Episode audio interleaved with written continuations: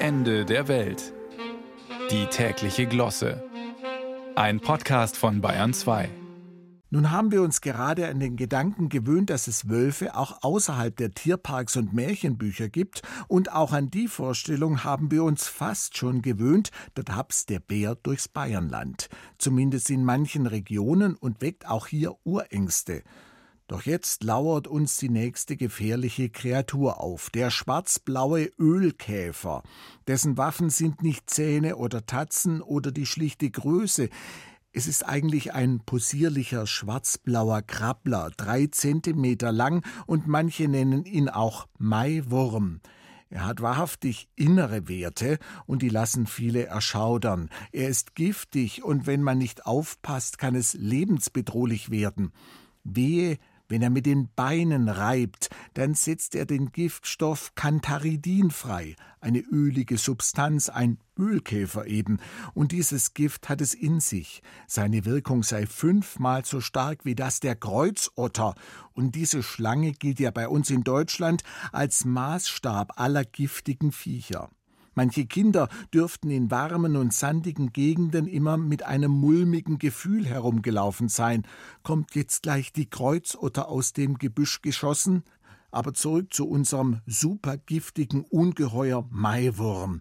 Meloe pros Carabeus, der sich angeblich hier in Deutschland ausbreitet.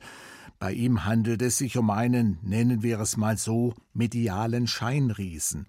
Dessen Gefährlichkeit steht in keinem Verhältnis zu seinem tatsächlichen Auftreten. Weniger, dass er so viele Menschen bedroht, vielmehr ist er bedroht. Er steht nämlich auf der roten Liste und ist ein Opfer des Wildbienensterbens. Er braucht als Larve spezielle Arten von Bienen als Wirt, sonst wird es nichts mit dem giftigen Weiterleben.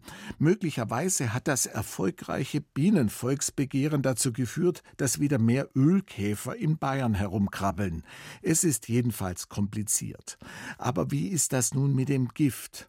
Also sagen wir mal so, wer giftiges Öl abkriegt, sollte das nicht abschlecken. Es soll auch ganz übel schmecken. Auch der Verzehr des ganzen Tieres gilt als nicht angezeigt.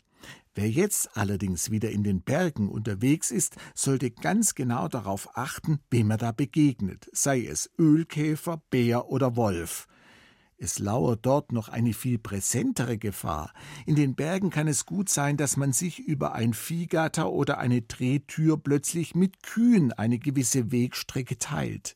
Sie sind nicht giftig, sie sind friedlich in der Regel. Nur wenn man ihnen zu nahe kommt, den Blickkontakt sucht, Jungvieh stört und sie erschreckt, dann sind sie erstaunlich wendig und schnell. Und das kann tödlich enden. 7000 Verletzte und neun Tote gab es zuletzt in Deutschland.